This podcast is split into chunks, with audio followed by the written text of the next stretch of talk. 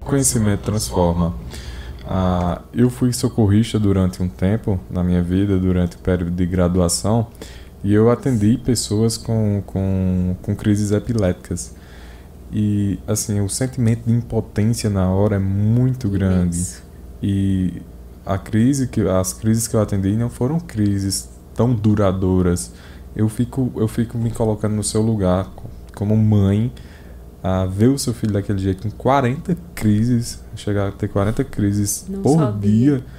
A, a, uma crise de uma hora, mais de uma hora, é, eu, eu não consigo nem imaginar o terror que é, porque não tem outra palavra a não ser terror.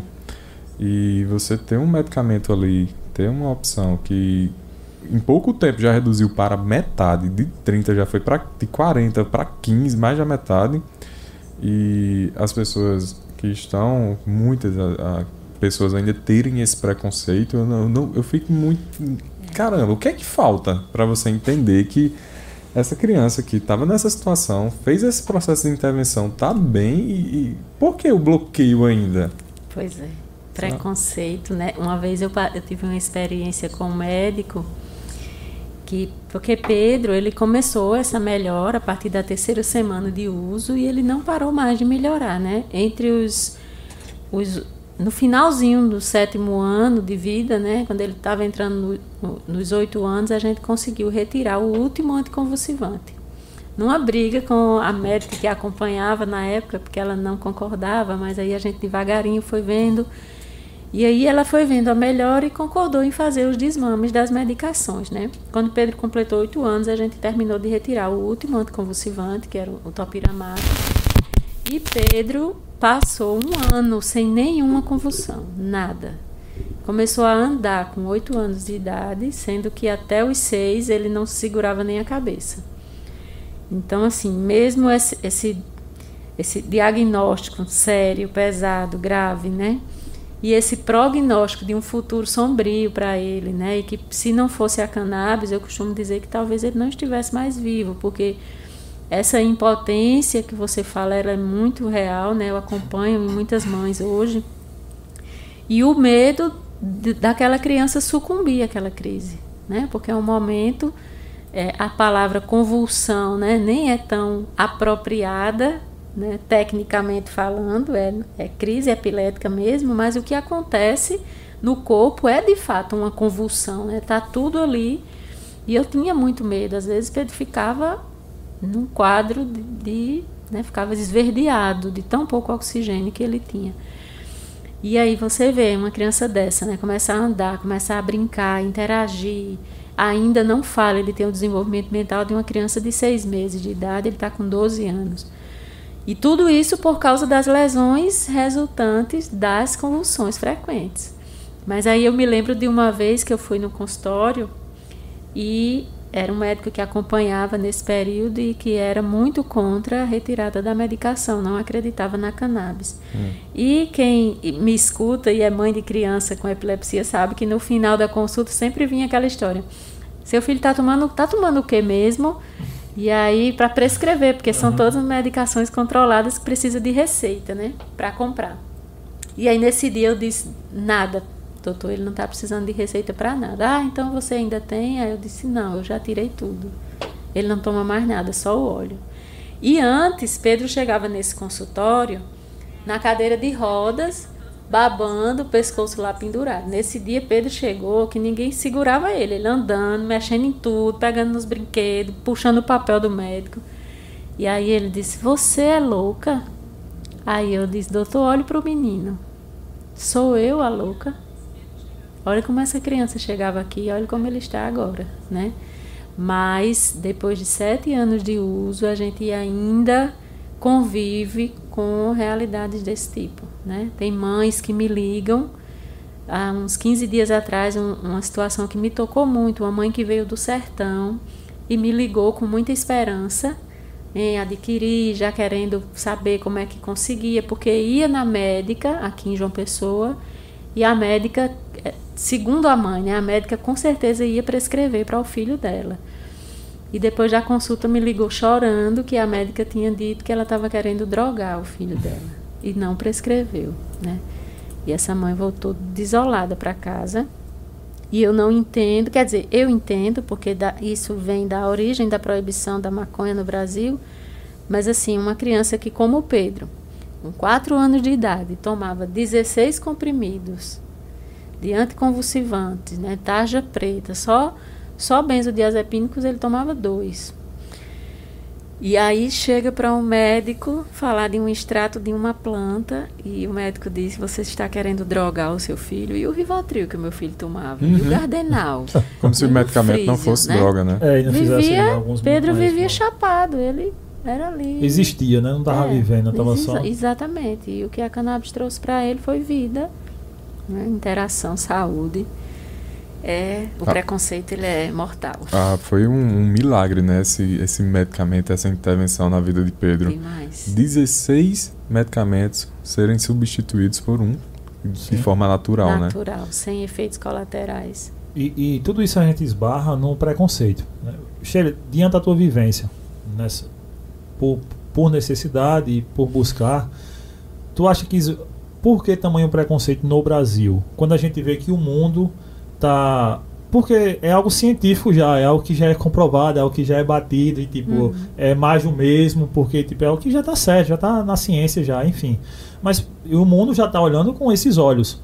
É, porque no Brasil tu acha que ainda bate muito esse contexto do, do preconceito, dessa discrimina, discriminação, né? Com, com criminalizar uhum. o uso em si, seja medicinal, seja você ter uma pessoa que necessite você ter que plantar, porque se eu não me engano, você se plantar seis, se tiver seis pés de maconha em casa, alguma coisa do tipo, você é tratado como um traficante, sei lá, você é preso, pode ser preso, enfim, hum. no Brasil é, é meio isso. louco isso aí.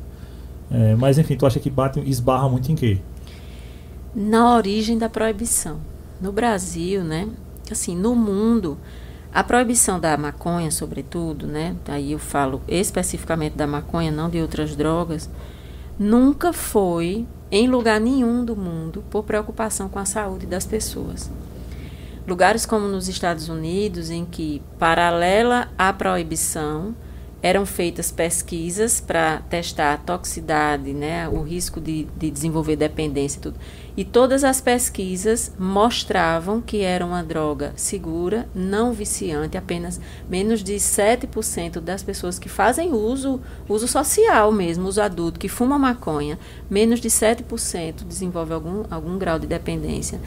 Então é uma droga que não, não é impossível de causar overdose, porque não há receptores no tronco encefálico. muito poucos existem, mas são muito poucos, então você jamais teria uma overdose fumando maconha, usando maconha. Mas o que, que acontece? Mesmo a ciência, lá atrás, no início do século, provando no Brasil e fora do Brasil que era uma droga segura, havia uma questão social, que no caso dos Estados Unidos foi com relação aos mexicanos, no caso do Brasil com relação aos negros.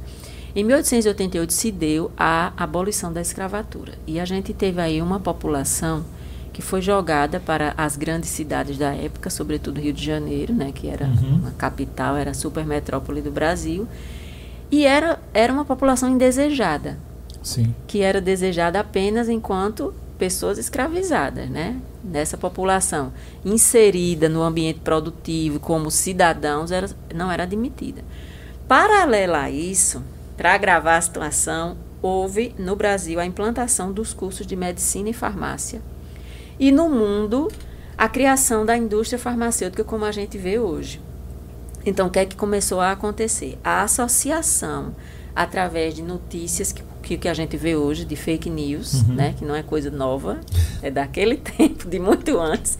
Então, começaram a, se, a criar, a gente vê nos jornais daquela época, Manchetes, por exemplo, é, a droga que embrutece, o fumo de negro, o fumo era associada sempre ao negro e o negro à brutalidade, à bestialidade, à animalização da sociedade.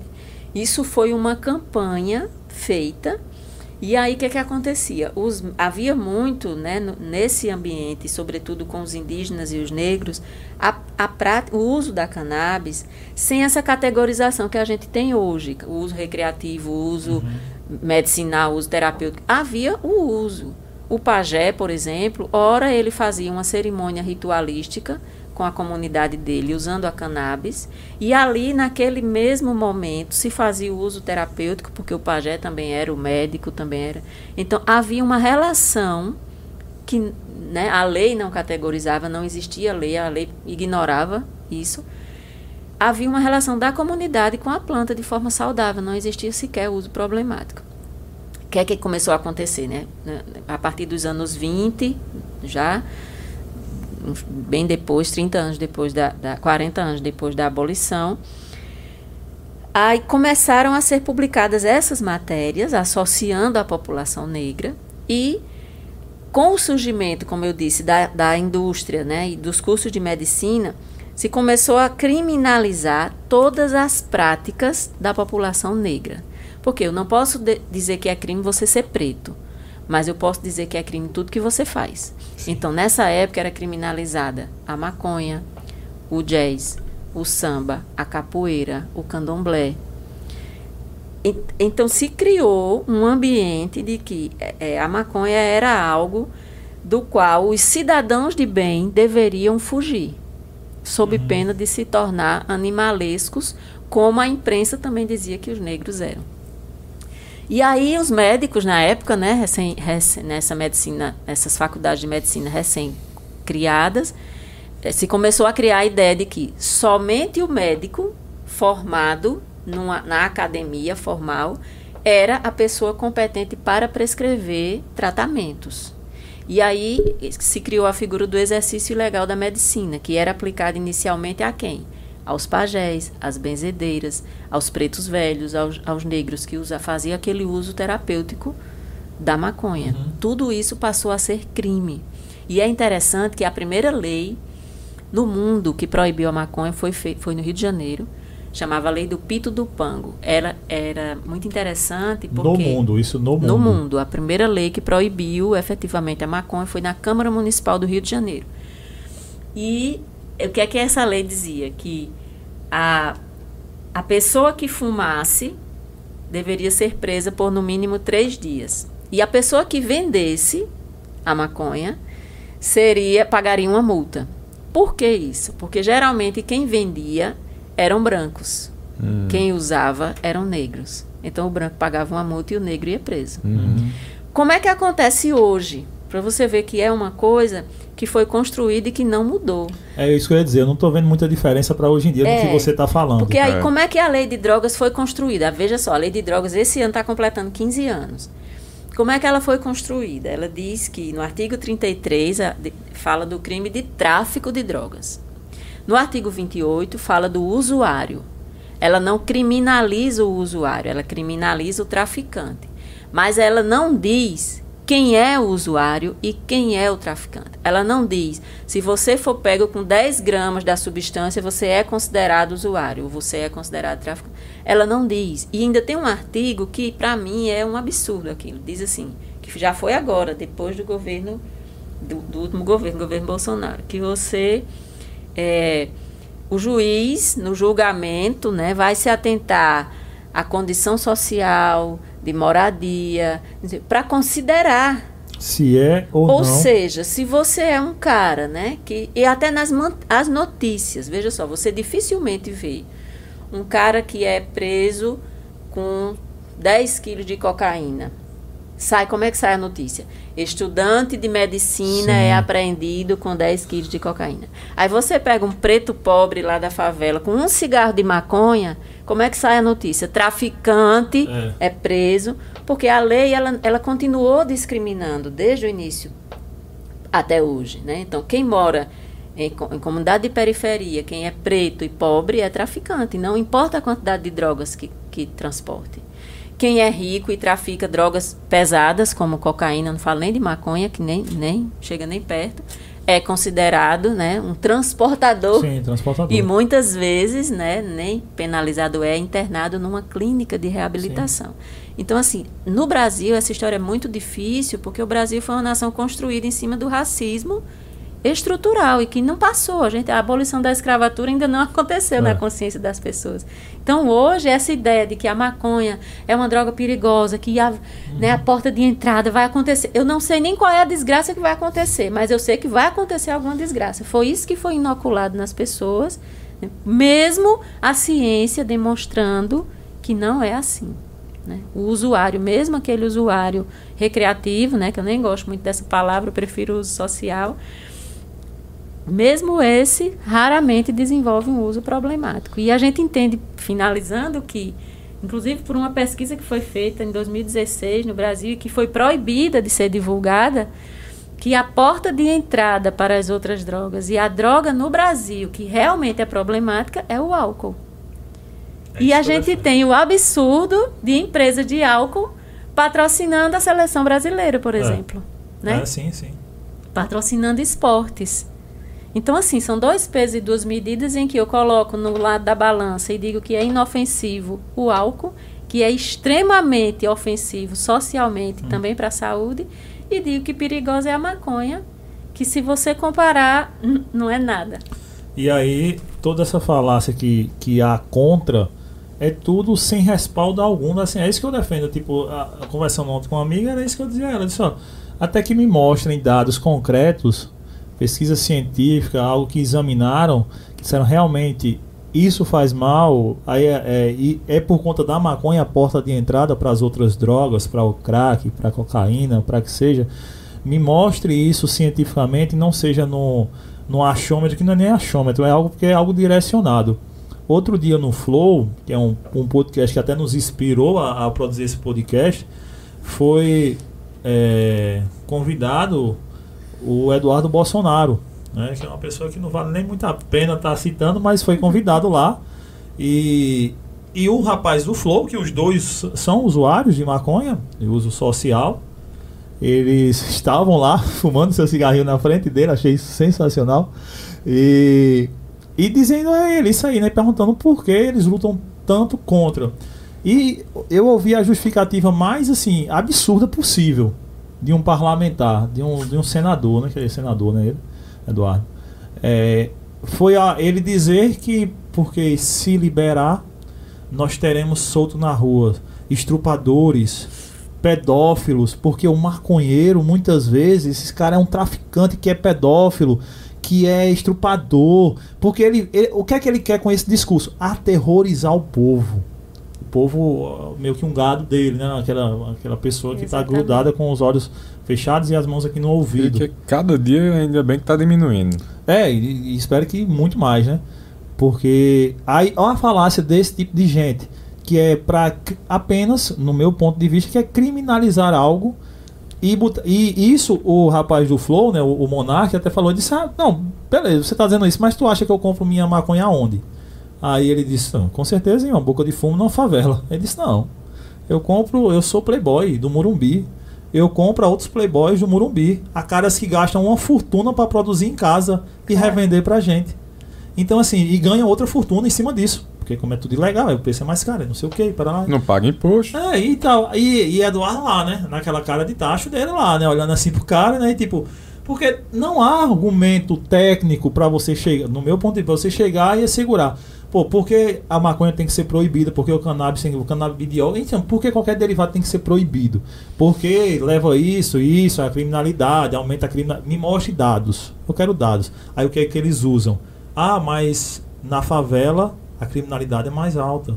Na favela eles são usuários. Então eles já querem ligar, correlacionar algo, uhum. mas que não tem fundamento algum toda essa, essa falácia e pouco importa a saúde das pessoas, Exatamente. a vida das pessoas. E muitos desses hipócritas que dizem isso, é uma coisa que eu bato direto na hipocrisia brasileira, eles fazem uso, bicho, não assim não Exatamente. dessa droga, mas de outras drogas assim que trazem mal, que tipo tá, é provada a cocaína. O, os caras fazem uso disso aí, de êxtase, de, de vai pra uma balada, vai usar alguma coisa do tipo.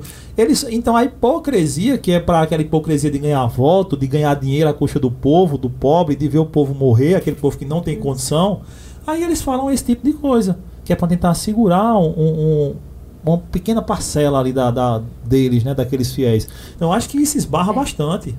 E ganhar muito dinheiro com isso, né? É Sim. É muita hipocrisia. Para você ter uma ideia, no começo havia proibição né, de se consumir, quando essa história dessa lei lá do Rio de Janeiro. Mas eram vendidos nas farmácias no Brasil até 1937, 38, cigarros de maconha, eram cigarros índios Grimaud, que eram produzidos por uma indústria francesa e era uma caixinha vendida na farmácia, uma caixinha como uma caixa de cigarro que a gente tem hoje, com os cigarros de maconha, do mesmo jeito que o negro bolava lá o sim, cigarro dele. Sim. Mas esse vendia na farmácia, era produzido por uma indústria que nada mais fazia do que tirar da planta, botar dentro do coisa e enrolar do mesmo jeito que o preto velho fazia. Mas esse o médico prescrevia, era indicado para problemas respiratórios, asma. Esse podia. O que o preto velho fazia não podia. Não podia. É por causa da droga? Não é. Por causa das pessoas. E o dinheiro que se ganha com a guerra às drogas. Por exemplo, o cigarro convencional se você for analisar, eu não sei, realmente eu até pergunto a você. Se for analisar qual dos dois faz mais mal, é. um cigarro convencional ou um que tem nicotina tem com 400 e tarará, os caras têm até bocha de cachorro lá naquele negócio lá. E tem e um cigarro produzido do cara que plantou aquela parada em casa e tal, e tem lá a planta, amassou, enfim, fez o processo. Qual vai fazer mais? E um é liberado. E o pior, aí os caras ainda dizem, não, mas nós dizemos a pessoa o mal que isso causa. Aí estampamos uma pessoa lá com câncer, uma pessoa com disfunção erétil, uma pessoa com isso ou com aquilo, estampa lá na, no rótulo para dizer que aí não tá massa. A gente tá vendendo uma parada que faz mal, mas estamos dizendo que a parada faz mal. É. Mas uma parada que faz bem, os caras não estão nem aí, né? Apenas é. por uma questão é. política, uma, sei lá, discriminar. Porque assim, infelizmente no Brasil é isso, é pobre, é negro, é favelado, então vamos tratar como ninguém, vamos tratar Exatamente. como um, um imundo, né? criminalizar. E aí, no caso dos pacientes, isso é muito grave, porque são pessoas que estão querendo fazer um uso terapêutico que precisam e que estão sendo presas, né? Você no começo até falou dessa história do encarceramento. Parece fantasia, mas eu convivo no meu cotidiano com a, os pacientes sendo presos. Todos os dias me chegam pacientes. Um dia desse, um pouco antes da pandemia, que foi um caso que me chocou muito no Ceará, um casal que foi preso. A mulher tinha câncer de ovário e o marido plantava maconha em casa e ajudava no tratamento dela, porque você praticamente assim, você reduz em 90% as consequências da quimioterapia. E essa mulher fazendo quimioterapia foi presa, ela e o marido. Caramba. Porque estavam fazendo, né, plantando. E antes, lá em 2014, ainda bem no início, teve o caso da Thaís, que é uma menina que morava em, em Belém. Ela também tinha câncer de ovário e o marido importou umas sementes e começou a plantar em casa. E ela fez o tratamento, isso já faz uns, 12, uns 10 anos, quando ela começou o uso. E ela ficou, ficou bem, ficou completamente curada. Era um caso já grave, ela ficou completamente curada. No final do tratamento, né, já super bem, o marido recebe uma intimação que estava sendo processado por tráfico internacional de drogas, porque importou sementes para tratar a esposa. Né? Ainda um dia desse eu recebi, a semana passada, né, uma pessoa que foi preso, né, ele e o pai, porque estavam plantando e ajudando pacientes. É o cotidiano, um pai aqui em Alagoas, plantando para fi, a filha com autismo. Levaram esse homem preso, uma pessoa com residência fixa, sem passagem pela polícia, com duas, três plantas em casa. No Rio de Janeiro, a sede da associação, um mês passado, foi invadida pela polícia sem mandado. E o que mais me chocou é que era, invadiram a casa de um paciente que era membro dessa associação, a Associação Abra Cannabis. O paciente tinha, assim como eu tenho, uma autorização para plantar em casa, uma autorização judicial. E a polícia invadiu essa casa e ainda antes de subir, disse ao porteiro que não avisasse que eles estavam subindo. Ou seja, a lei brasileira diz que você não pode entrar na residência de ninguém sem um mandado judicial. Eles não só entraram sem um mandado, como eles impediram o porteiro de avisar que estava subindo alguém. Entraram na casa armados de fuzis, ameaçando todo mundo. Uma família que tinha autorização judicial. Então, assim, é uma realidade de criminalização que é absurda no Brasil. Absurda tanto do ponto de vista da guerra às drogas, que tem produzido muito mais morte. Eu costumo dizer que a guerra às drogas parece uma pessoa que está com uma infecção e você dá um antibiótico que mata a pessoa e a infecção continua ali. Né? É o que está acontecendo, porque morre muito mais gente de bala perdida, por exemplo. Crianças, só em 2020 foram 22 crianças no Rio de Janeiro de bala perdida, que é uma, é uma bala perdida que só encontra corpos pretos e pobres e moradores de periferia. Constantemente. Então, assim, é uma, uma, uma guerra insana. Morre muito mais gente vítima das balas perdidas da guerra às drogas do que usando as drogas. As drogas. Então, assim, o que é que a gente está fazendo né, com a nossa. E outra coisa, assim, no caso do Brasil, a gente tem uma realidade histórica. A gente está, inclusive, com uma lei para ser votada no Congresso, que é o PL 399, que contempla o uso terapêutico apenas. E essa semana, participando de uma entrevista, o cara perguntava o que seria a lei ideal, né? Para nós, eu acredito que a lei ideal seria uma que não contemplasse apenas o uso terapêutico, né, mas que descriminalizasse e fizesse uma reparação histórica dessas populações negras e periféricas que tanto sofrem até hoje com essa proibição. E que a gente pudesse ter no Brasil, como forma de reparação, a possibilidade de que pessoas se, se reunissem em cooperativas. Porque existe o cultivo do cânhamo, que para fins industriais, você, você faz até carro de cânhamo.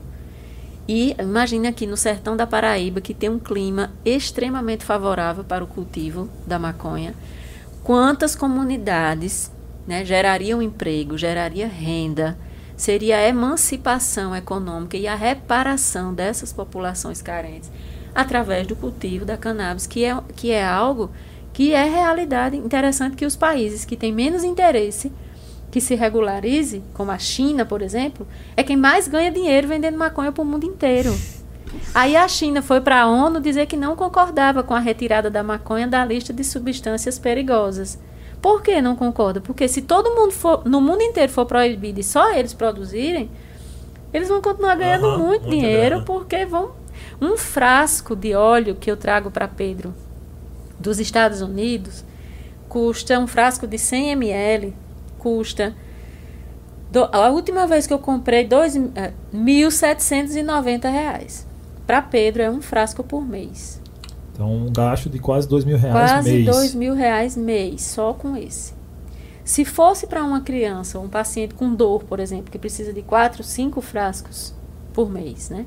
E aí o governo brasileiro o que é que fez? Né? Em, em 2019, a Anvisa publicou uma resolução, a RDC 327, que diz que não se pode plantar um pé de maconha no Brasil, mas se pode trazer de fora os extratos e fazer diluições no Brasil. Aí tem uma empresa farmacêutica lá do Paraná chamada Prata e Dona Duze, que se adiantou, né, pediu inclusive uma patente dessa diluição. Eu nunca ouvi falar você patentear uma diluição de um óleo que as pessoas estão fazendo nas cozinhas das casas, mas eles conseguiram patentear. Tanto é que agora, um, há um mês atrás, conseguiram derrubar essa patente. E aí eles estavam querendo distribuir pelo SUS, né? O canabidiol que eles estavam produzindo. Só que olha o que eles estavam fazendo. Eles traziam esse extrato, conforme a Anvisa permite, faziam a diluição aqui, isolando o canabidiol, que é outra, outra coisa que daqui a pouco eu falo, essa história de dizer que só o canabidiol é medicinal, mas aí essa indústria isolava o canabidiol e existe nas farmácias do Brasil, né, se você sair procurar, sobretudo no Rio, São Paulo, Minas Gerais, já tem nas farmácias esse canabidiol que é um frasco de 30 ml, que custa R$ 2.511. Tem uma farmácia que eu vi no site, uma mãe mandou para mim, estava por 4.800. 30 ml de um negócio que é extraído de uma planta que eu posso plantar no quintal da minha casa. Essas pessoas têm interesse nessa regulação? Jamais. Não interesse. Jamais, é impossível, porque é, o financiamento de políticos está aí, né, pai? O financiamento daquela do cara ficar no poder, né? Exato. Inclusive a parceria da Pratona Duzi com o deputado Osmar Terra, que é quem mais bate de frente, é, financiou a campanha. Eu já ia dele. dizer, com certeza pode procurar que está então, financiando parlamentar aí. Ah, lógico, Osmar Terra, terraplanista, aquele abraço Osmar Terra. Pois é, assim, Cara, é, é muito sério, é uma questão né, que envolve racismo, envolve poder econômico, envolve interesses e eu acho que as pessoas, assim como eu tinha preconceito ao não saber da cultura que eu vinha, então você ligava qualquer tipo de coisa que se chamava droga, ah, maconha, qualquer coisa do tipo, a uma coisa tipo demoníaca praticamente, né? Isso. E aí você se até, mas quando você tenta buscar um pouco, entender um pouco como funciona, e não é bem assim, eu acho que e, e até quando se entende um pouco da política, porque assim, é, pra, eu, eu acho que para qualquer coisa que seja realizada pelos parlamentares, para ser construído, tem que haver um debate técnico sobre determinado assunto.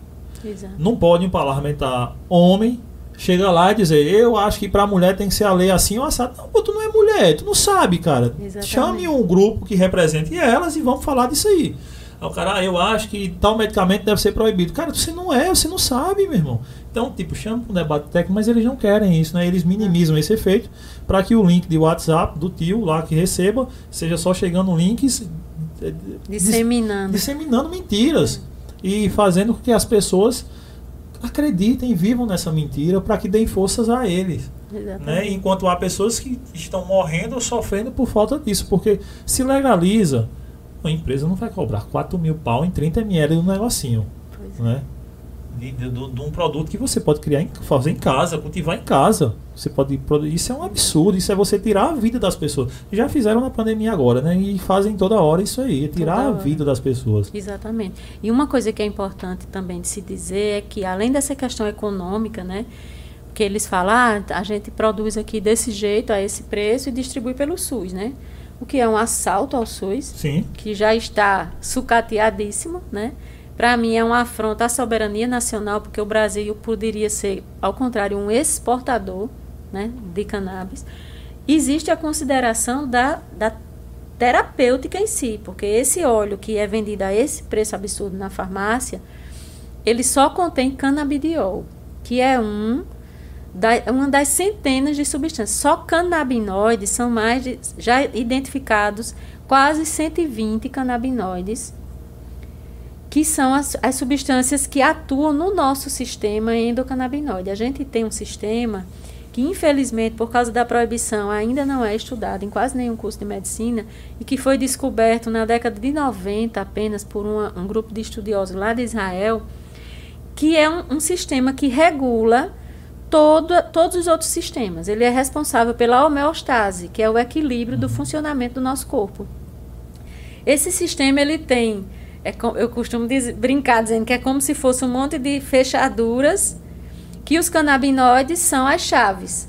Só que nós produzimos os canabinoides, né, os endógenos. O que é que a cannabis faz? Quando a gente tem uma desregulação na nossa produção interna, a gente lança a mão dos fitocannabinoides, que chegam no nosso corpo e se assemelham aos endocannabinoides, que é o que a gente produz. E faz essa ação de regular. O povo diz assim: ah, mas é a panaceia, serve para tudo. Não serve para tudo, mas serve para quase tudo. Por quê?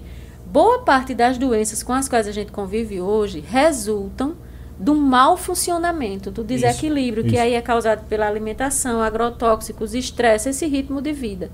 Quando você repõe o seu sistema começa a funcionar melhor. Então, a memória melhora, o sono, e aí doenças como câncer, Alzheimer, doenças autoimunes em geral, as epilepsias de várias origens.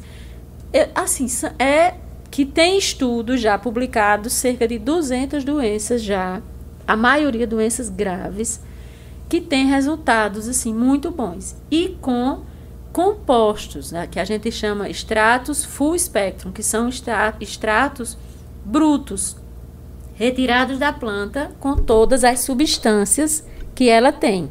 Então, além dessa história dos canabinoides, que é o que atua no nosso sistema endocannabinoide, existem ômegas, existem flavonoides, terpenos, que são substâncias que atuando juntas fazem o que a farmácia chama de efeito comitiva, né? aquele efeito sinérgico, e atuam no nosso corpo de forma terapêutica.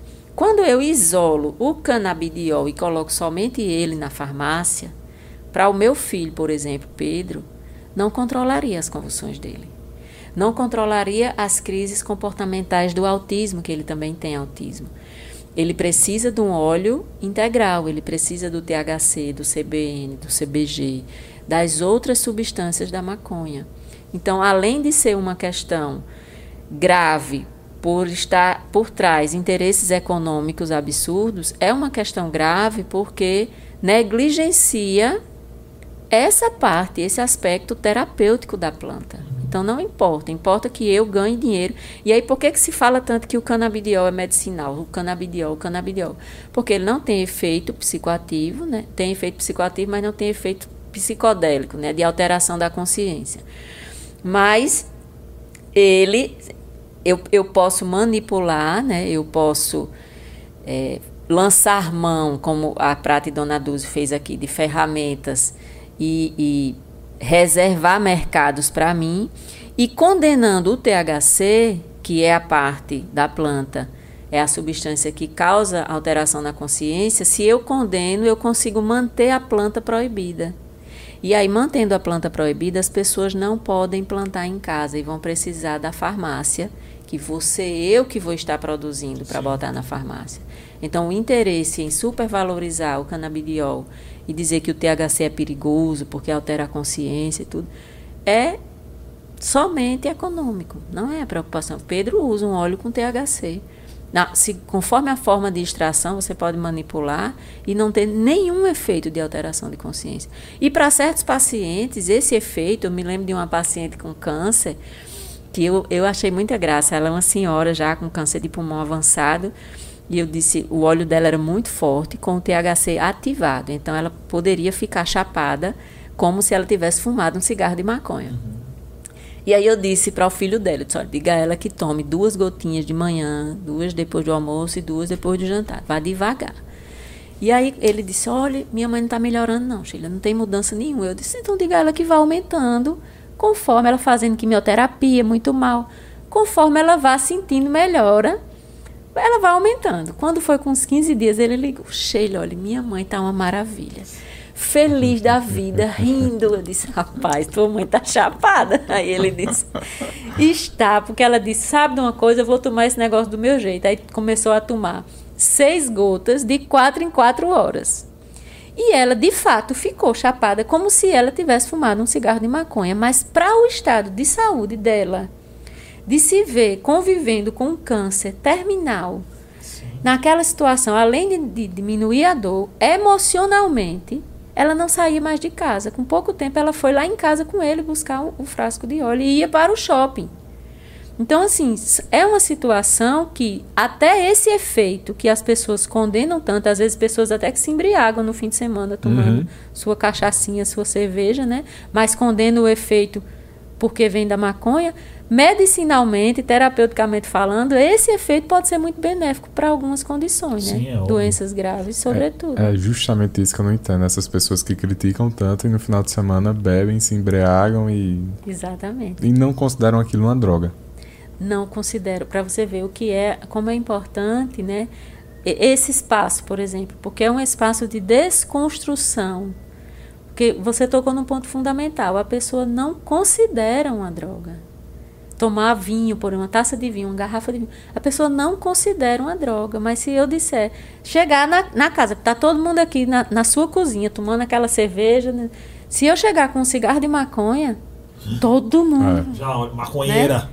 Porque é. não considera que aquilo que eles estão usando é uma droga. E por que não considera? Porque foi ensinado a não considerar. Então a gente pode ensinar as pessoas, né? Fazer com que elas desaprendam esse conceito e aprendam um conceito novo.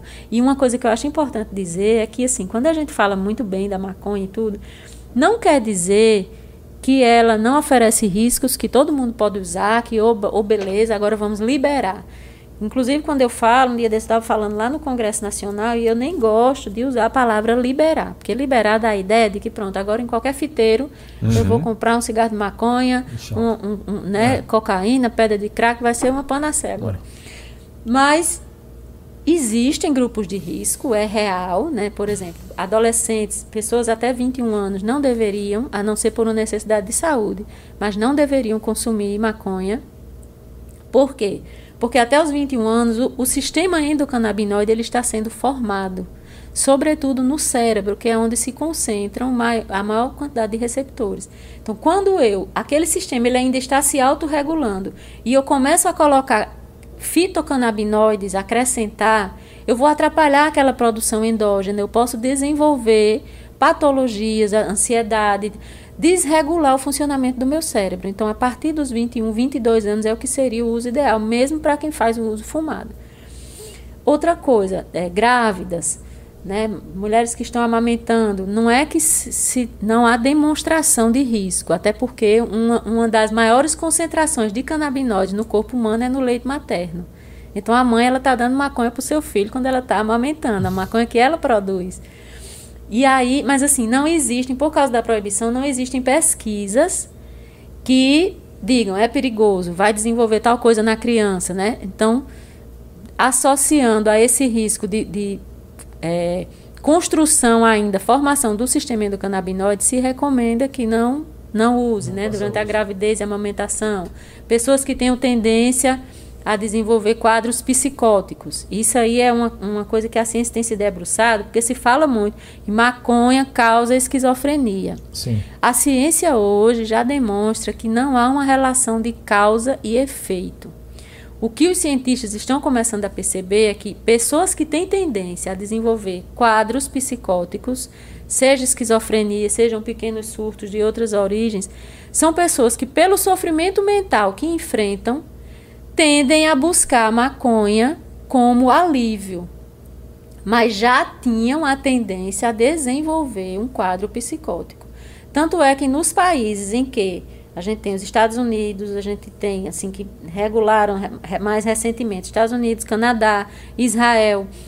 Aumentou o número né, de pessoas, aumentou a contagem, né, porque agora se pode fazer, de pessoas, e não foi identificado em nenhum desses países o aumento no, no número de casos de esquizofrenia ou de surtos. Se manteve do mesmo jeito. Então, se pela facilidade do acesso eu tivesse, né, existisse uma relação de causa e efeito, naturalmente haveriam mais casos né, de, uhum. de, dessas doenças. E não é verdade. Então, mas assim, é importante a gente dizer, existem riscos, porém são os riscos que não justificam os riscos da proibição, que a gente já convive e já viu que são muito mais maléficos. Uhum. O professor Siddhartha Ribeiro, que para mim assim, é, uma, é uma autoridade, ele inclusive é, é o presidente de honra da nossa entidade, lá, a federação, ele estuda maconha há muitos anos, né? tem inclusive livros publicados, e ele faz a relação com glúten, lactose. Eles têm pessoas que o sistema endocannabinoide ele é autossuficiente. Então, se eu coloco maconha, tem pessoas que têm uma condição genética que não elabora bem o THC. Realmente, aquela pessoa vai ficar é, estressada, vai desenvolver um quadro de ansiedade.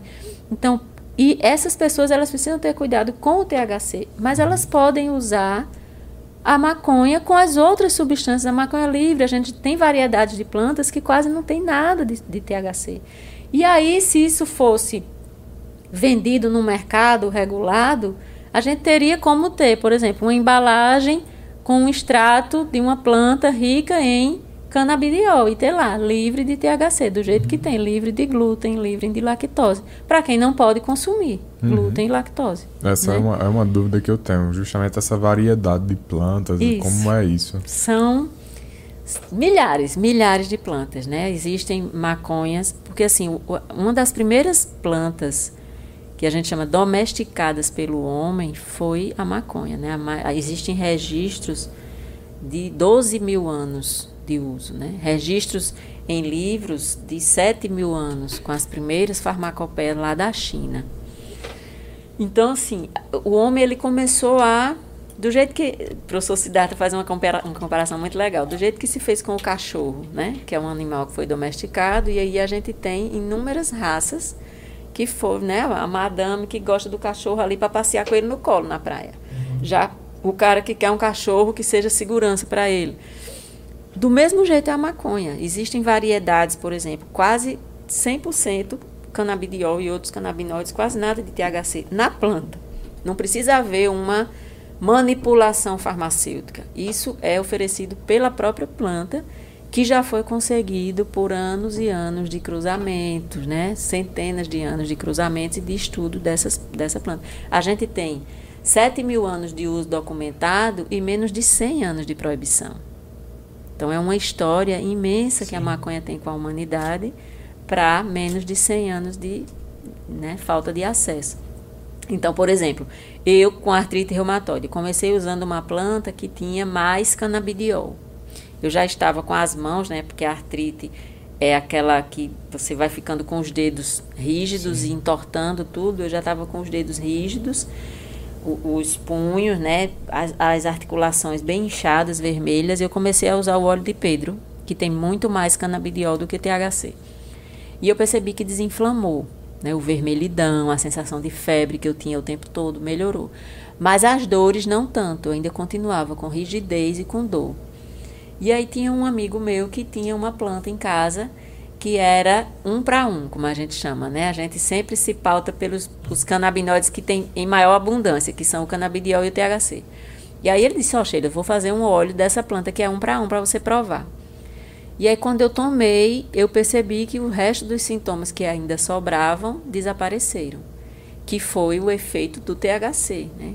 Hoje eu tomo tomo dois óleos, né? Um que tem mais CBD e um que tem mais THC ao longo do dia. Eu, eu uso como suplemento alimentar, assim, não tem, para mim não é, nos Estados Unidos é suplemento alimentar. E para mim é, eu, eu tomo, hoje eu tomo, normalmente eu tomo três gotas de manhã e sete gotas à noite do rico em THC. Porque o meu é muito forte. Se eu tomar, eu fico chapada. E para mim não é legal a sensação eu fico tonta, eu fico com um pouquinho de ânsia de vômito. Eu não seria uma maconheira que fumasse por prazer, não seria. Em mim o efeito não é legal. Então eu tomo e vou dormir, né? O sono é maravilhoso, profundo. E para isso aí, o THC ele ajuda nas dores, é um analgésico e ajuda no relaxamento. E para desinflamar, eu tomo também um óleo rico em canabidiol. Faço esses ajustes, né? E aí a gente tem variedades de plantas assim para todos os gostos. Porque além da, da relação entre esses dois canabinoides, existem os outros. Com autismo, por exemplo, que é muito essa área de, de Kaique, teve uma, um relato que eu achei fantástico. Lá no Chile tem uma associação de mães chamada é, Fundação Daia, e dentro da fundação tem um grupo de mães que chama Mamá Cultiva, né? que é Mamães Cultivam, lá em espanhol. Aí elas fazem, plantam, né, e fazem óleo, distribuem entre elas. E aí tinham algumas crianças com autismo, bem, com muita agitação, muita dificuldade de dormir. E aí uma pegou o frasco. Geralmente a gente orienta que mantenha num lugar escuro e frio, né? geralmente na porta da geladeira, porque o calor e a, e a luz altera a composição. Essa mãe esqueceu lá e o vidro ficou no sol sem nada, né? Quando foi de noite, foi dar o, o óleo ao filho e percebeu que o filho estava ficando mais calmo. E na continuidade, o filho começou a dormir bem e quase que aquele, os episódios né, de automutilação, de tudo, desapareceram. O menino passou a dormir bem, disse, não, tem alguma coisa. Pegou o óleo e pediu para testar numa universidade lá. E o que, que aconteceu?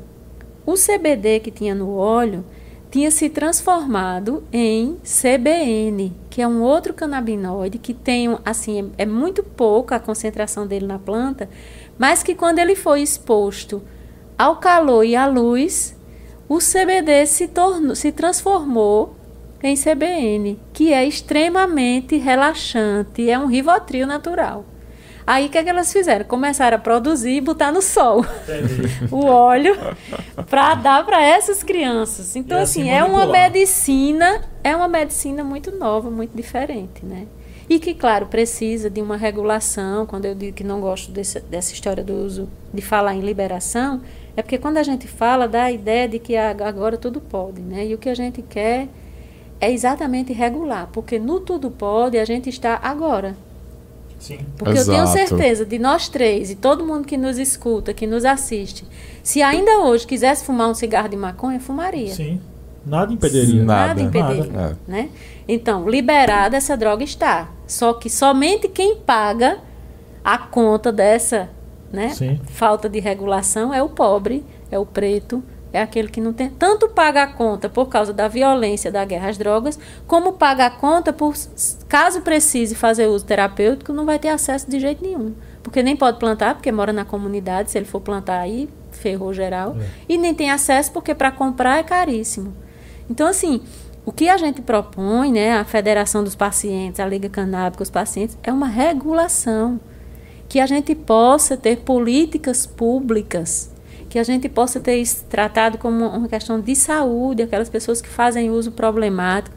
Porque o uso problemático de substâncias, ele existe desde que o homem existe. É, desde que existe. E não é uma lei que vai impedir isso. A gente tem a fantasia de que as leis impedem, as condutas não impedem. Né?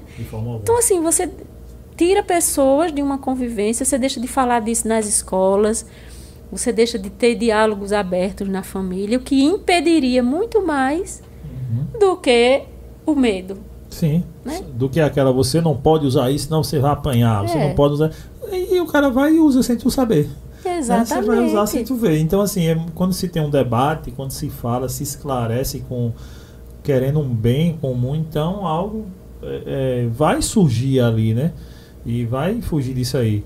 Sheila, nesse tempo todo que tu viveu, é, nesse processo, nesse entendimento da cannabis, é, e passou por, por, vários governos e tal, o que é que tu vem vendo assim de há uma esperança ou não diante daquilo que a gente está vivendo hoje, o que é que tu está vendo? Porque pelo o pouco que, que você falou, tipo de 2018, 2019 para cá, as coisas estão piorando. Então assim, é a luz da, mais para frente de, desse tempo todo. Ah, a gente estava num processo que ia melhorando, mas regredimos, ou se já sempre houve essa regressão, enfim. Isso que tu tá vendo nesses últimos anos que tu tem passado. É, deixa, eu só, deixa eu fazer um comentário aqui antes, que é muito engraçado. Se a gente tem um governo que não apoia nem o uso de máscara, vai apoiar a ciência Sim. aonde? é, é verdade, né? Pois é. É bem difícil é. mesmo. E assim, Isso né? Aí pode, pô. Eu não uso, não pode. Quer dizer, eu uso, né? Mas não pode. É, desse jeito. Eu uso a força. É. é desse jeito, né? A gente percebeu até o final do, do governo de Dilma havia uma interlocução, uma abertura maior na Anvisa. A gente tinha reuniões frequentes, né? A, a, porque a Anvisa ela é, ela é uma agência né, responsável pela regulação desse mercado, né? ligado à saúde no Brasil e não só de, de remédios e tudo, mas alimentos, né, e tudo. Sim. E ela é composta por uma diretoria técnica, né, que são farmacêuticos, são cientistas, né, pessoas que de fato se debruçam e que se preocupam com o funcionamento correto da agência, pessoas assim que Sério? desde sempre demonstraram interesse em construir uma regulação, nos receberam, tivemos reuniões várias. São pessoas sérias e comprometidas, de fato.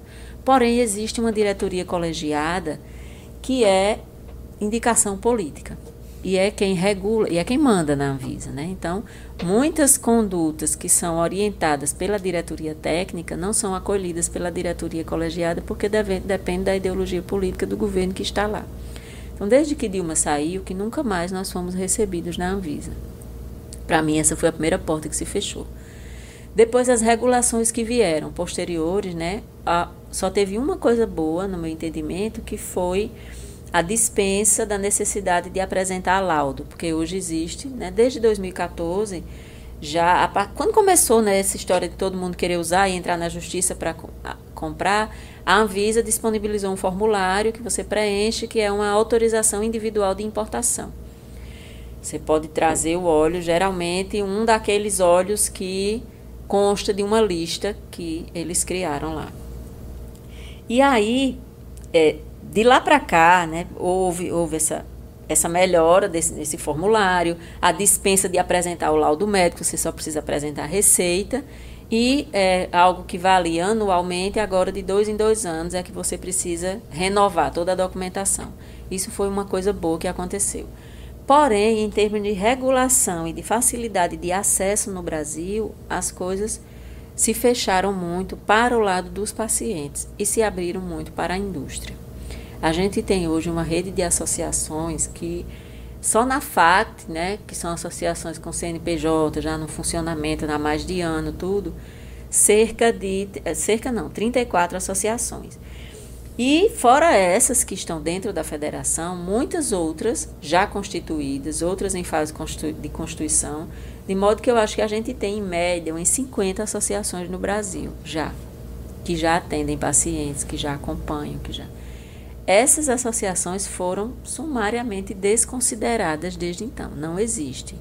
E são essas associações que fazem o acesso real. Né? É quem, quem chega junto do paciente, correndo o risco de ser preso, com produções que são destruídas muitas vezes, são as associações. No entanto, em nenhum momento a Anvisa contemplou, né, não fez nenhuma resolução nem para dizer assim, as associações existem, nada disso, nem para receber a gente. Isso dificulta muito, mas aí a gente teve um, um projeto de lei que está tramitando, é o PL 399, como eu tinha dito, ele é de 2015, inicialmente previa somente a importação, mas aí, diante dessa necessidade, se criou uma comissão lá e os deputados viajaram o Brasil inteiro, inclusive vieram aqui, vieram, foram na minha casa, conheceram Pedrinho. Eram deputados de São, São Paulo, Paraná e Pará. É, exatamente, desses três estados, deputados federais. E aí né, se fez um substitutivo que contempla as associações, ainda muito timidamente, porque contempla as associações junto das empresas, sendo que as empresas têm finalidade lucrativa, as associações não. não. Porém, não nos dispensaram de nenhuma das exigências que são feitas às empresas. A gente vai cumprir a mesma legislação, né? mesmo que a gente não vise lucro, mas retira as associações da ilegalidade, pelo menos. É um, é um projeto de lei que tem muita coisa ainda a acrescentar, né? que ainda falta muita coisa, mas só em retirar as associações da ilegalidade já nos ajuda, né? Você já tira o medo de ser preso, tira né? o medo de ser preso. A gente vai ter dois anos para se adequar, são muitas exigências de salas, de extração, de cultivo, enfim. Mas já, né, a gente já sai do medo de ser preso. O que que acontece? Esse projeto começou tramitando na Câmara, foi constituída essa comissão, foi feito esse substitutivo e foi para votação há dois meses atrás, na comissão, a comissão especial que foi criada só para isso. A votação foi apertada, né? Se, se ganhou por um voto, porque a base governista tinha vários deputados da base governista que apoiavam o projeto. O que é que o governo fez? tirou esses deputados da comissão e colocou deputados que não apoiavam, que não apoiavam né? É. Então, isso quase em cima da hora. Então, dificultou muito. A gente ainda fez uma campanha enorme. Conseguimos passar por um voto. Iria para o Senado. E, e, se tivesse ido para o Senado, a gente teria, acho que até o ano, metade do ano que vem, um, esse projeto virado lei já, né? Só que aí um deputado que é, apoia muito o presidente Bolsonaro, o deputado Diego Garcia, lá do Paraná, entrou com um recurso pedindo para que o projeto voltasse para o plenário da Câmara analisar. E agora o projeto está na mesa da Câmara, dependendo da boa vontade de Arthur Lira, pautar para ser votado, que segue para o Senado ou se extingue ali. Então a gente está nas mãos deles de novo. Né? E o presidente disse que caso passe, caso passe no Senado, ele vetará completamente, porque no governo dele não se planta maconha no Brasil. Não né? tem maconheiro, pô. É complicada essa situação. Né? É, uma graça, é, é triste né? porque é, você vê pessoas mor morrerem sofrendo por causa disso, né? Porque. Ah, meu Deus. Cara, é, é rir é, todo esse custo que você falou, né? Você imagina, tipo, além da, de, do cara correr o risco de ser preso, você tem que ter muito dinheiro para tentar correr o risco de ser preso, que é para você comprar, para você exportar, importar, enfim, é, tudo que só vem a atrapalhar, Sim, né? Atrapalhar. As famílias e as pessoas e não trazem nada. E aí você pega uma empresa que quando se o cara for pegar aquela árvore genealógica da empresa, vai ter alguém ligado a alguém, que é ligado a alguém, aí chega em algum deputado. É. Né, que Como a gente está vendo com as vacinas agora. Com as vacinas que são é um, que tem um dos né? grandes problemas do Brasil é isso, é politizar tudo, é questão de saúde. Não, mas é, Não é... é e as pessoas compram essa ideia, cara. É. Entende? E uh, vou mandar até um salve aqui para nosso amigo Lu que está aqui, ele sempre manda mensagem. É, ele fala salve a todos a, as pessoas tendem a pegar estudos científicos e trazerem para si. Dessa forma, debates sempre são de egos. Enquanto isso, é, enquanto isso muitos que precisam morrem. É, eu concordo em parte com ele quando ele diz isso, porque na, nesse caso que a gente está falando, não é de trazer para si a favor de algo. É, estudos, é trazer que não há estudos contra isso aqui e a falácia apenas por, por um achar, por, uma, por descriminalizar, por criminalizar um povo, uma raça, um, uma, uma gente, aí por isso que é que isso é, é, normal até se a gente for olhar as épocas de colonização, por exemplo, é, é quando chegaram para colonizar a África para escravizar o povo, o que, é que fizeram? Demonizaram a cultura dos caras. Candomblé, toda aquela uhum. cultura, rica cultura africana foi demonizada. Então é uma, é uma prática das pessoas quando querem destruir um, um, um, povo, uma raça, quando querem destruir algo, eles chegam, demonizam, falam é, é e aí vão pregando isso para acabar o povo. Então é um pouco do que a gente diz, concordo com ele em parte, mas é essa questão do estudo que a gente fala que não há nada contra, apenas que uma falácia. Ele diz que é contra a liberar a, é, a, a maconha e aí é, foi bem abordado, porque você, quando você fala isso, uhum. você, tem muito cuidado com esse trato. Não é de dizer que vai liberar para que a droga está liberada. Não, não é bem isso. É que Exatamente. seja bem gerido toda essa situação, para que as pessoas entendam isso e que as pessoas elas não apoiem ou apoiem baseado em algo que foi discutido em algo que um projeto de lei, aí um deputado pede para rever no plenário para depender de Arthur Lira, sabe Deus quando se vai colocar em pauta para poder discutir o tema por pessoas que não têm conhecimento técnico daqui dali e vão apenas politizar mais uma vez aquele debate Exatamente. e não vai levar para nada, né, a lugar nenhum. É, essa desconstrução mesmo que a Sheila falou, né, o pessoal que não tem acesso à informação, a esses dados que ela traz, ah, os parlamentares, o povo que está lá no governo, usa para politizar mesmo, proibir, e é maconheiro, e é tudo de esquerda. É, é comunista. Tudo comunista, é, tudo de diz esquerda. logo que são os esquerdopatas. Exato. Eu, ah, meu Deus, eu já escutei tanta coisa. Teve uma vez que a gente foi lá para o Senado e uma das mães que foi comigo levou um vídeo do filho dela convulsionando e apresentou lá e eu fiquei chocada com a reação de um senador. Ele, depois do vídeo, ele disse que era uma vergonha que saíssemos nós mães da Paraíba para Brasília, usando a doença dos nossos filhos para liberar maconha no Brasil. Quando essa pessoa disse isso, eu disse, rapaz, realmente, eu não sei o que foi que eu vim fazer aqui, não. É, porque... porque assim, é uma visão das coisas, né? E aí eu disse para ele, depois eu fui, eu disse que Deus lhe dê muita saúde para o senhor nunca precisar de maconha. Porque eu tenho certeza que se o senhor tivesse um filho ou um neto em casa, convulsionando como meu filho convulsionava, e só melhorasse, eu não digo nem usando óleo, fumando maconha, eu daria um cigarro de maconha para ele fumar, porque só sabe o que é estar na dor de ter um filho naquela situação quem tem. Exato. Né? Para quem está fora é muito fácil. Ah, mas eu sou contra. E a gente recebe agora, né, por telefone, nos directs no Instagram, mas quando a gente tinha nossa reunião presencial, era uma reunião na primeira quarta-feira do mês. Começamos com cinco, seis pessoas, em menos de seis meses tinha mais de 100. E eram pessoas que chegavam em situação de desespero, porque já tinham passado por todos os médicos, não melhoravam dos seus sintomas e eram doenças graves, aquelas pessoas não conseguiam viver mais. E aí uma pessoa dessa numa família é a família toda que uhum. passa por aquela situação. Sim. As pessoas tinham sim, teve um rapaz, nossa, tive tanta ele, esse rapaz foi a três reuniões antes da pandemia. Em todas as três que ele foi, ele convulsionava. Teve uma que ele convulsionou três vezes numa só reunião.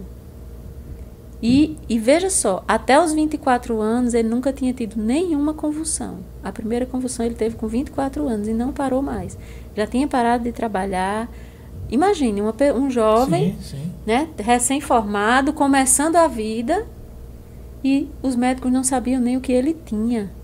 E ele só melhorava com cannabis. Aí a pessoa chega e diz: Não, mas você não pode um, nosso, um paciente nosso que faleceu há um ano atrás, mês, mês passado, fez um ano que ele morreu, aqui de João Pessoa. Ele tinha uma doença autoimune que foi desencadeada por uma chikungunya que ele teve. A doença chama-se esclerodermia.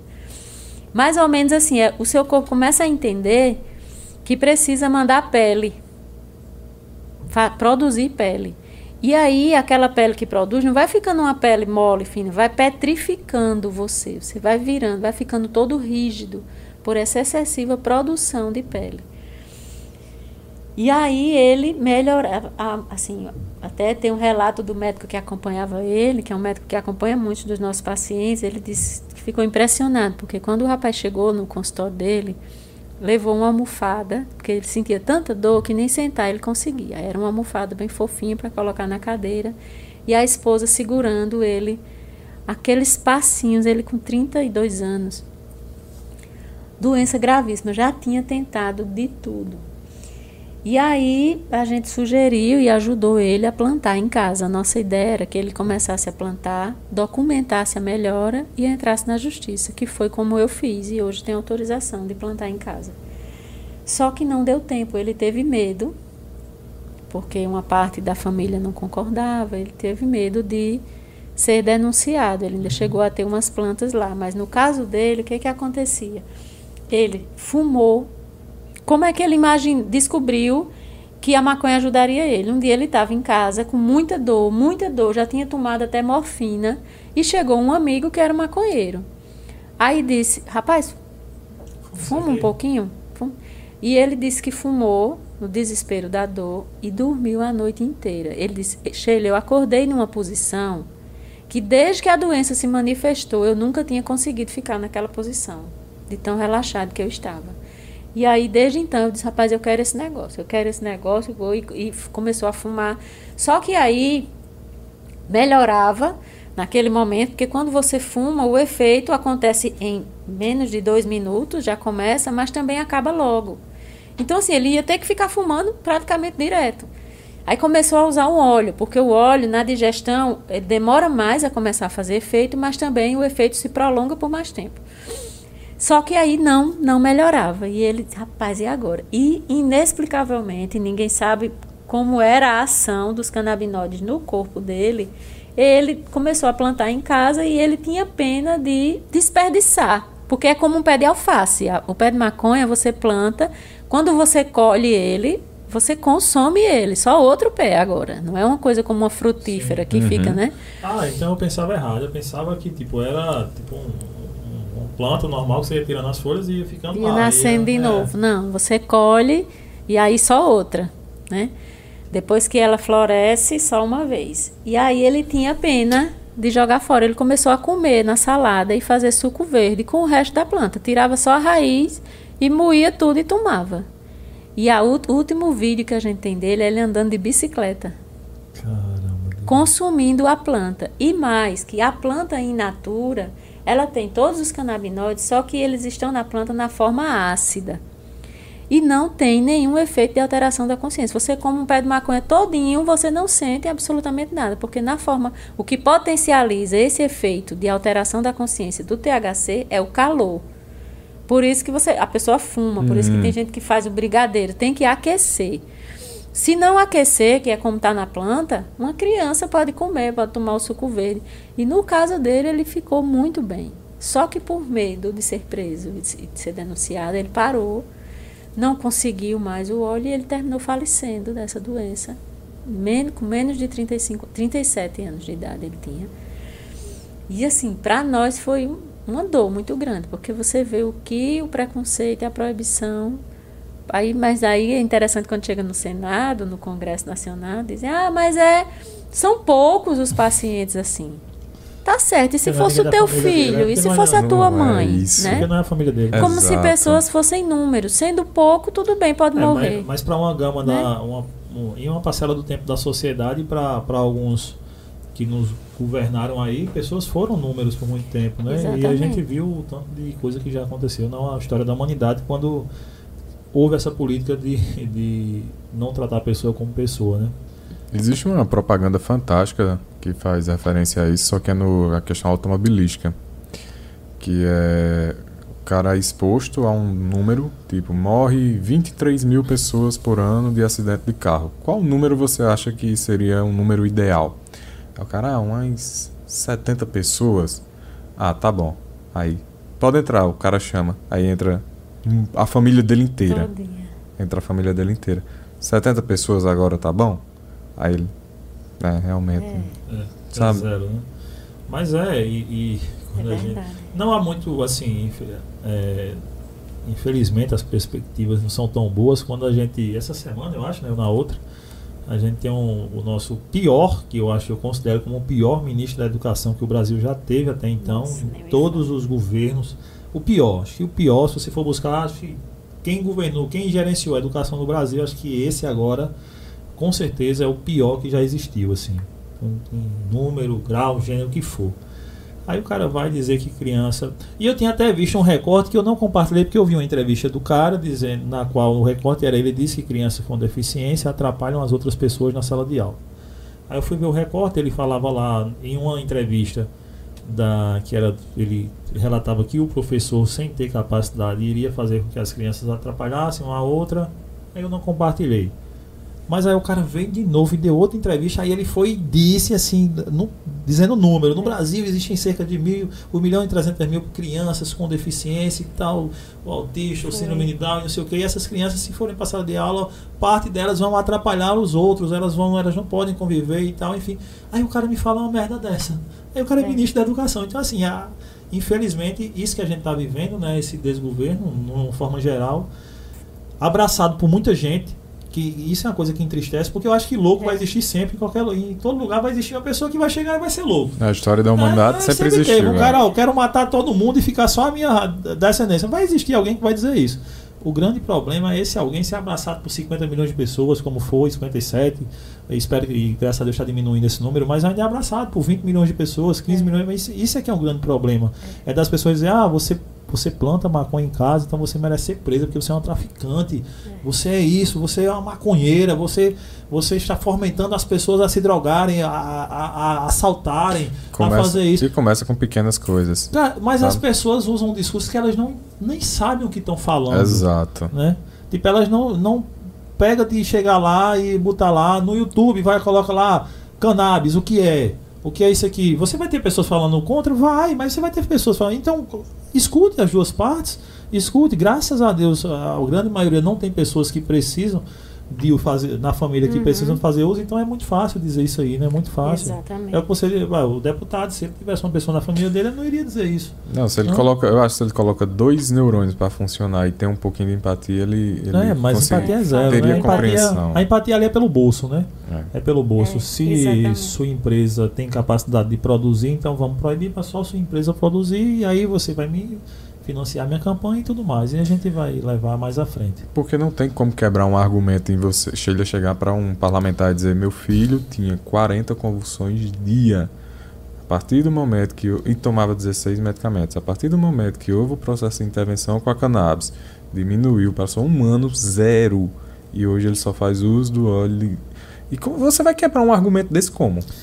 É, é, no começo da né, nesse, nesse começo não, nessa vivência da pandemia, quando ia surgindo as vacinas, eu, eu conversando com uma pessoa que até então era anti-vacina, né?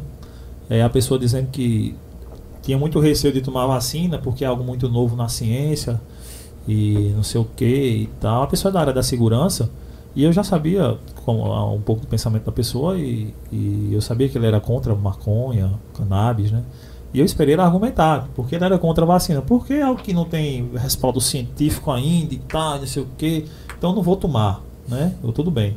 Eu disse, e faço uma analogia. E a maconha, tu é a favor de fazer uso? Se pensar, não, a maconha, tipo, a maconha leva a pessoa para as drogas, aumenta a índice de criminalidade. Mas não, mas tem estudo científico para isso? Não, não tem. Mas tem estudo dizendo que é bom, faz bem. A cannabis, o uso terapêutico e tal, tem estudo dizendo que salva a vida. Não tem? Tem. Eu disse, então eu fiquei agora perdido.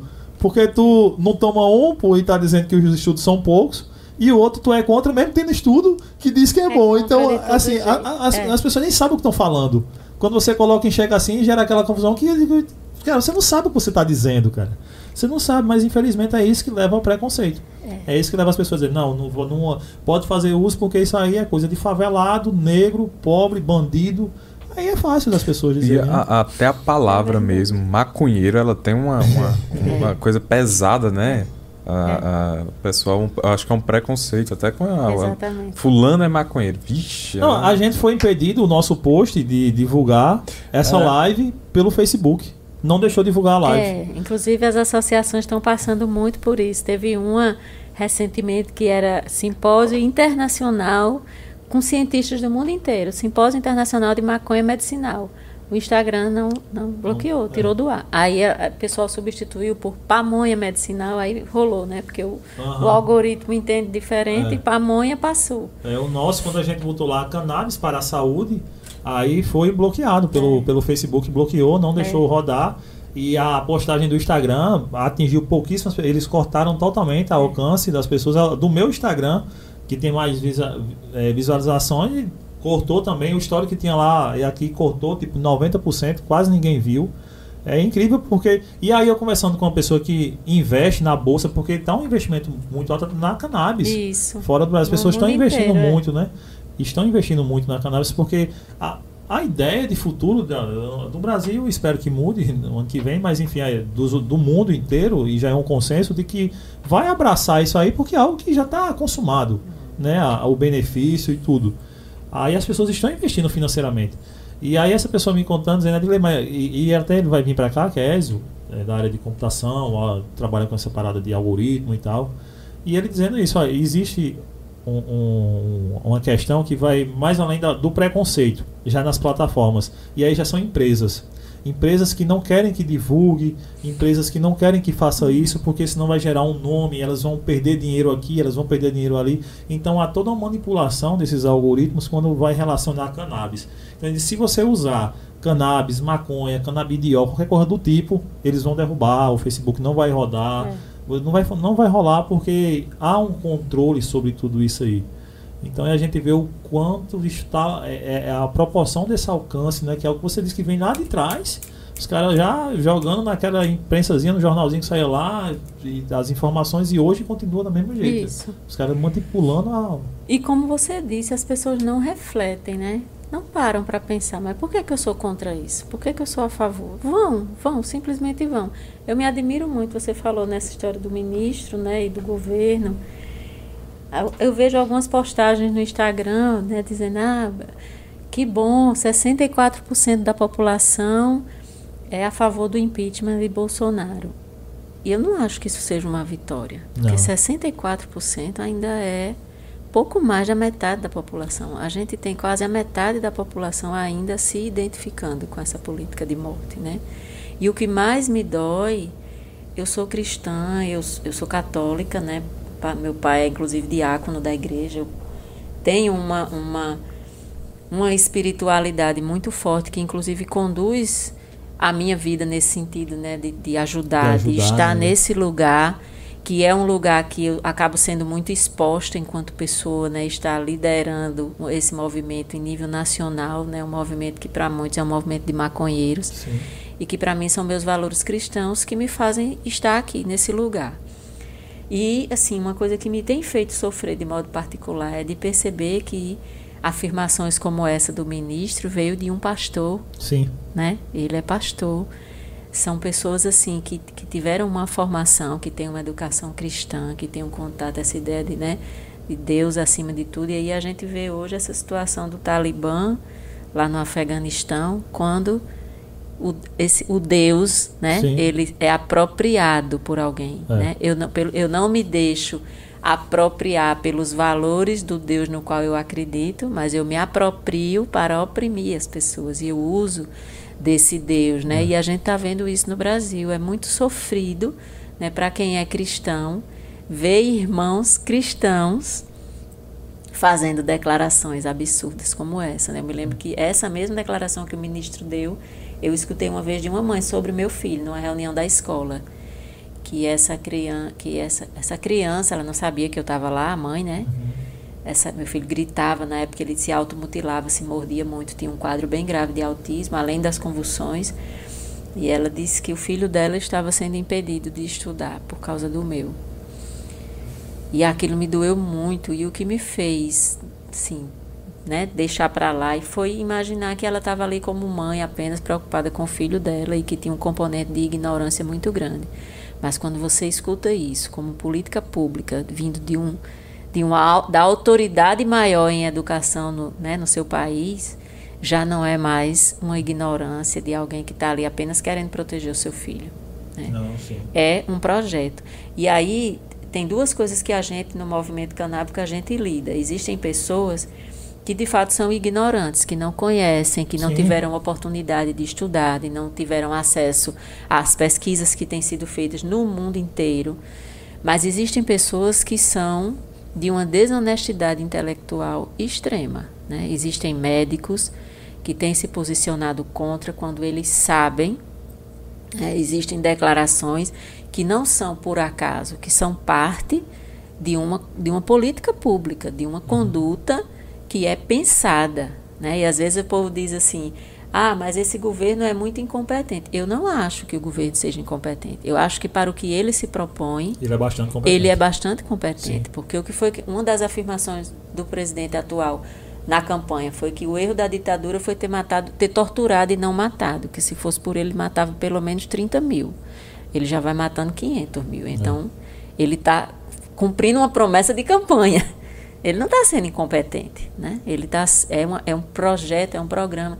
E me dói muito ver a identificação ainda de parte significativa da população com esse tipo de política, né? E às vezes a gente não pode nem levantar a voz, que aí as pessoas já dizem que é porque você vota em Lula, é, é petista, é uhum. é esquerdista, é... Como Poxa vida, eu não posso pensar diferente, que eu já estou no outro extremo, é. né? E aí é muito difícil, porque quando a, o dogmatismo entra, não existe o diálogo, sai do lugar, né? Porque Exato. se aquilo é dogmático, eu acredito naquilo porque é. Mas por que é que você. Não, porque é. Alguém disse que é e é. Então, diante dessas pessoas, não há diálogo possível, né? Não, Tem não até um ditado que diz: para quem acredita, nenhuma explicação é necessária. Mas para quem não acredita, nenhuma explicação é possível. Então. Perfeito, é isso né? mesmo. Eu tenho um, um, irmão de criação, né, meu primo, minha mãe cria ele desde de 2000, quando minha tia faleceu. E ele, ele tem uma, uma, uma síndrome, não foi identificada pela época e pelo lugar que moravam, e a gente nunca aprofundou estudos em cima, mas assemelhar um Down com autismo, ele é uma síndrome que, enfim, não é identificada, mas ele é uma, é uma criança uhum. de 5 anos com 40. 40 anos Nossa. de idade, é uma criança de 5 anos. Mas assim, a pessoa mais amável do mundo, cara. Você quer conhecer o amor. O amor. Você não acredita em Deus. Não acredita em Jesus. Não acredita que existe esse amor. Ah, você conhecer uma pessoa dessa, você conhecer tem o seu filho, você vai saber que o amor estará ali. Porque ele te toca. O amor é tocável nesse momento, né? E é quando eu vejo. E, e quando eu presenciei uma cena no ônibus, rodei por muito tempo de ônibus, andei aqui em João Pessoa no qual entrou um menino, eu acredito que era autista, e estava um pouco. estava é, é agitado, no ônibus lotado, com a mãe, mãe cheia de sacola e tal. Ele entrou meio. Só que assim, ele entrou na agitação dele, normal, e ele foi pro banco que é destinado a ele. O primeiro banco lá do ônibus, no qual tinha uma pessoa nova, um cara novo e uma mulher. E ele foi pro banco que era destinado a ele, porque ele sabia que aquele banco era para ele sentar, e não era para uma pessoa. Uhum. Não tá sentada lá, não. Uma pessoa. Aí ele chegou lá no banco e queria sentar e queria. Aí eu fiquei, meu Deus do céu, a mulher. Não, sai, sai esse doente, não sei o que. Aí sai aqui esse doido, não sei o que. Saiu a pobre da mãe entrando. Aí olhei pra ela assim, tipo, porque pra mim era meu irmão que tava ali, sabe? Que tava chegando ali e ela tava tratando meu irmão daquele jeito. Esse doente doido é você. Porque, tipo, você compra a briga nessa hora, né? Porque você se identifica. De que aquela. É, cara, o quanto a gente é ignorante, né? E aí, ao lado da ignorância, ao lado de não conhecer, não saber, mas ao lado também das pessoas cara, é, parece que sentem prazer de maltratar, de, de julgar, de falar essas coisas, sem entender, sem buscar compreender aquilo dali. Exatamente. Deus ajuda que ela, uma pessoa nunca tem é, é, a necessidade e, e, viva, mas às vezes é até preciso ter, ter conhecer o amor dessa forma, para que a pessoa se, é. se abrace aquilo dali, é. né? Porque o, o, preconceito vem muito, eu acho que disso, das pessoas não conhecerem não conhecerem, não quererem conhecer. Não quererem conhecer, né? exatamente. É, esse outro lado, esse lado que, que, que melhora a gente, né, cara? É incrível, né? Que quando você conhece, você, tem, você trabalha com isso, a, a sua vivência. Mas quando você, eu tenho uma pessoa da família, quando você vê, cara, é incrível como isso transforma a gente, né? Nossa. É transformador na nossa Demais. vida, né? De valores cristãos, de você olhar assim, meu Deus, realmente o Senhor existe, o Senhor está ali, eu estou lhe vendo, e isso me melhora, isso me abraça e faz com que eu me torne uma pessoa melhor, né? Nossa, né? demais. E é, enfim, aí é lamentável quando a gente vê políticas e pessoas abraçarem coisas que vão de contra as pessoas que dizem Deus acima de tudo, né? É. Eu tenho eu, eu tenho dó, sabe? Eu confesso que eu tenho, eu não tenho raiva. eu tenho pena, assim, Sim. por a pessoa, a pessoa perder a oportunidade de viver a vida em essência, como Sim. é, né? Hoje eu tive uma experiência muito marcante, chorei demais de manhã. Tem uma mãe lá de Recife, que de vez em quando a gente se ajuda, né? Porque essa, essa rede de associações pelo Brasil é uma rede, antes de tudo, de solidariedade, né? A gente manda óleo, recebe óleo, a, todo mundo se ajuda. É como se o filho dela fosse meu filho. E aí hoje de manhã eu tive um, uma notícia, uma, um momento lá muito aperreado, que eu disse, meu Deus, como é que eu vou resolver isso? Fiquei bastante angustiada, me sentei. Aí chegou uma mensagem no celular, e meu celular, ele é uma enxurrada, né, de mensagem. Mas na hora eu estava com o celular na mão, quando eu abri, era uma mensagem dela. E o filho dela é muito mais debilitado do que o meu. O filho dela não, não levanta da cama, né, deitadinho o tempo todo. Aí ela botou assim: é, um sorriso de pureza para você. Quando eu abri o vídeo, era ele morrendo de rir ali, naquela debilidade, naquela situação, mas um sorriso do tamanho do mundo. Para mim, menina, olha, eu disse a ela, eu disse, olha, foi Deus que sorriu para mim através do seu filho naquela hora. Porque é como se Deus estivesse dizendo assim: vai dar tudo certo, você vai conseguir resolver. Do nada ela me mandar. Uhum. Então, assim, é um, uma experiência de vida, né? Esse, esse tipo de convivência com essas pessoas ele humaniza a gente, Sim. né? Eu sou muito grata a Deus. Claro que se eu pudesse, por causa de Pedro, do sofrimento que ele já passou, do sofrimento que ele ainda vai ter que enfrentar, claro que eu gostaria que ele não tivesse nada disso, dessa condição, né? Fosse uma criança típica, como todas as outras. Mas por mim, eu sou muito grata a Deus por ter sido agraciada com uma situação dessa, né? Porque mesmo aqueles momentos de muita dor, de muito sofrimento, me fizeram ser a pessoa que eu sou hoje. Que talvez, se não fosse a vida de Pedro entrelaçada com a minha, eu fosse uma pessoa fútil, eu fosse uma pessoa que desse valor a coisas que não têm valor, né? E aí, por através de Pedro, ter tido a graça de é, encontrar essa família, né? Eu Sim. passei um dia desse, um pouco antes da um mês antes da pandemia, a gente teve num evento em Recife, eu tive uma experiência, só um assim, para contar, de milhares que eu já tive nesses sete anos de, de acompanhamento de pacientes. Que são coisas que fazem a gente dizer, puxa vida, é, eu, tô, eu tenho um propósito nessa terra, eu, eu estou existindo para melhorar a vida de alguém. E isso é muito importante para mim, né?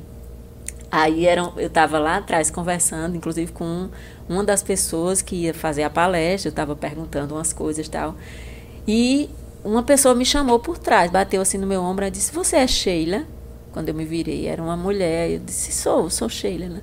Me abraçou, chorando, né? Aí disse: Você salvou a vida do meu filho. E eu não sei quem era essa pessoa, né? Aí ela foi lembrando, foi falando, e aí eu me lembrei que o filho dela, na época, estava na UTI, internado, de tanta convulsão. E ela pediu ajuda e eu ajudei, né? Uma pessoa lá de Recife consegui, que mandou o óleo para ela e orientei. O médico foi, foi uma pessoa muito aberta. Todas as orientações que eu dei, o médico fez. E a criança tinha conseguido sair da UTI e estava super bem, se desenvolvendo, sem convulsão.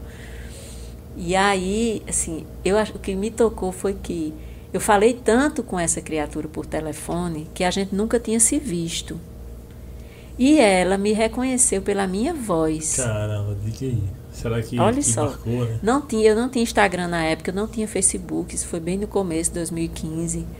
Então, de tanto falar, cansei de ficar eu e o pai de Pedro, que na época a gente ainda era casado, madrugadas. Teve dia da gente ficar até 5 horas da manhã, acompanhando uma mãe com uma criança se ultimando na UTI de tanta convulsão. E a gente dizia, olha, consigo, pega o óleo. E a gente já conhecia geralmente alguém da cidade e ligava e leve o óleo lá, entregue para essa mãe, fale com o médico. E conseguia. Essa mesma situação aconteceu em Teresina. Uma vez a gente foi fazer um evento lá. Quando eu fui chegando, o nome do meu ex-marido é Júlio. E dessa vez foi ele que passou uma madrugada inteira com essa mãe, até que a criança estava muito bem. Quando eu fui entrando no auditório, na, lá em, na universidade, em Teresina, veio essa mulher ao meu encontro, chorando também. Disse: Cadê Júlio? Cadê Júlio? Eu disse: Júlio tá lá fora, tá vindo. E ela correu, ela pulou assim no, no braço de Júlio, num abraço, agradecendo, porque Júlio tinha salvado a vida do filho dela. E são inúmeras histórias, sabe? Assim.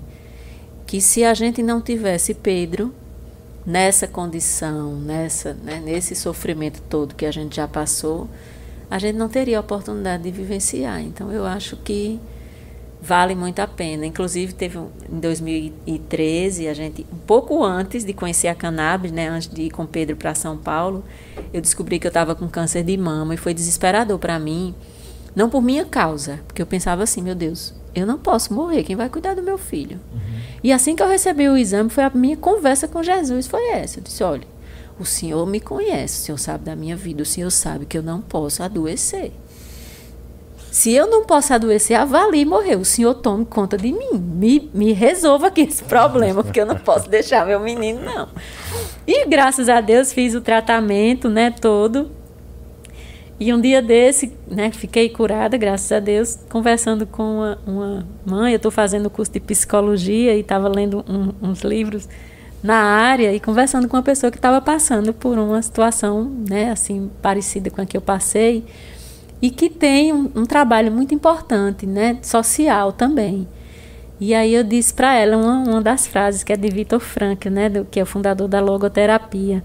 E ele dizia assim, ele foi sobrevivente no campo de concentração, né? Já, Passou, já vamos recomendar o livro que é Em Busca de Sentido. Em Busca de Sentido. é maravilhoso. Né? Maravilhoso. E ele diz que, que quem tem um porquê suporta qualquer como, né? Então, essas dores da vida, essas coisas que nos chegam, quando a gente tem um porquê, né? E eu acredito que Pedro me trouxe um porquê. Hoje eu sei porque que eu vim para esse mundo, hoje eu sei porque Deus me, me presenteou com as coisas que Ele me deu. Então, os comos da vida, as dificuldades, as coisas que vão vindo, até mesmo da, da militância, do ativismo, dessa luta por essa regulação, tudo a gente suporta, porque o nosso porquê é maior e a gente está de olho nele lá na frente, sem desviar o olhar nem para a direita nem para a esquerda, e a gente vai, segue. Essas crianças nos inspiram demais. Espero que um dia o ministro da Educação possa ter a oportunidade é. de conviver com uma criança dessa e ver o quanto ela torna a gente, né? pessoas melhores. É sem dúvida, eu passo por isso todos os dias. Pois é, você é um privilegiado. É, sem dúvida. É. Sem dúvida. Pois é, as melhores coisas da vida não são coisas. As é. pessoas têm que entender isso aí. É verdade, não né? são coisas. As melhores não são coisas. Sheila, eu tô gostando demais do nosso papo. Tipo, eu achei sensacional, engrandecedor para todo mundo que ouvir ou ver esse podcast. É, desde já, sou muito grato pela sua presença, por acreditar nessa ideia meio que maluca da gente de trazer pessoas para conversar. Legal. Esse é o nosso intuito, de trazer pessoas que agregam, pessoas arretadas, para fazer com que outras pessoas conheçam um pouco mais sobre os mais diversos assuntos. É, e não apenas de um link de WhatsApp que alguém mandou lá pro cara, né? Exatamente. né? Mas que busquem e que assim isso cative pessoas que não concordam, pessoas que não acreditam, a buscar, a tentar entender isso. melhor, né? A, a, desconfiar mesmo, a ser crítico de tudo, porque eu sou crítico de tudo. Para mim não existe tudo eu vou perguntar o porquê, para quê, o quê, né? Então acho que as pessoas fiquem quietas também, seja lá da área que for, mas que não acreditem em tudo. Acreditem, não acreditem, mas vão buscar e mais escutem. Eu acho que a maior lição é essa: escutem, escutem, parem um pouco e tentem entender algo, tenham essa visão para que possa não ter preconceito, porque o preconceito ele mata. O preconceito ele faz com que pessoas que têm poder de ajudar outras pessoas não ajudem por conta dessa classe que tem preconceito, então ele é. se agarra nessa grande maioria, porque se eu tenho uma grande maioria que tem preconceito com algo, então vou abraçar esse preconceito também, porque eu continuo com a minha Exatamente. grande maioria ali.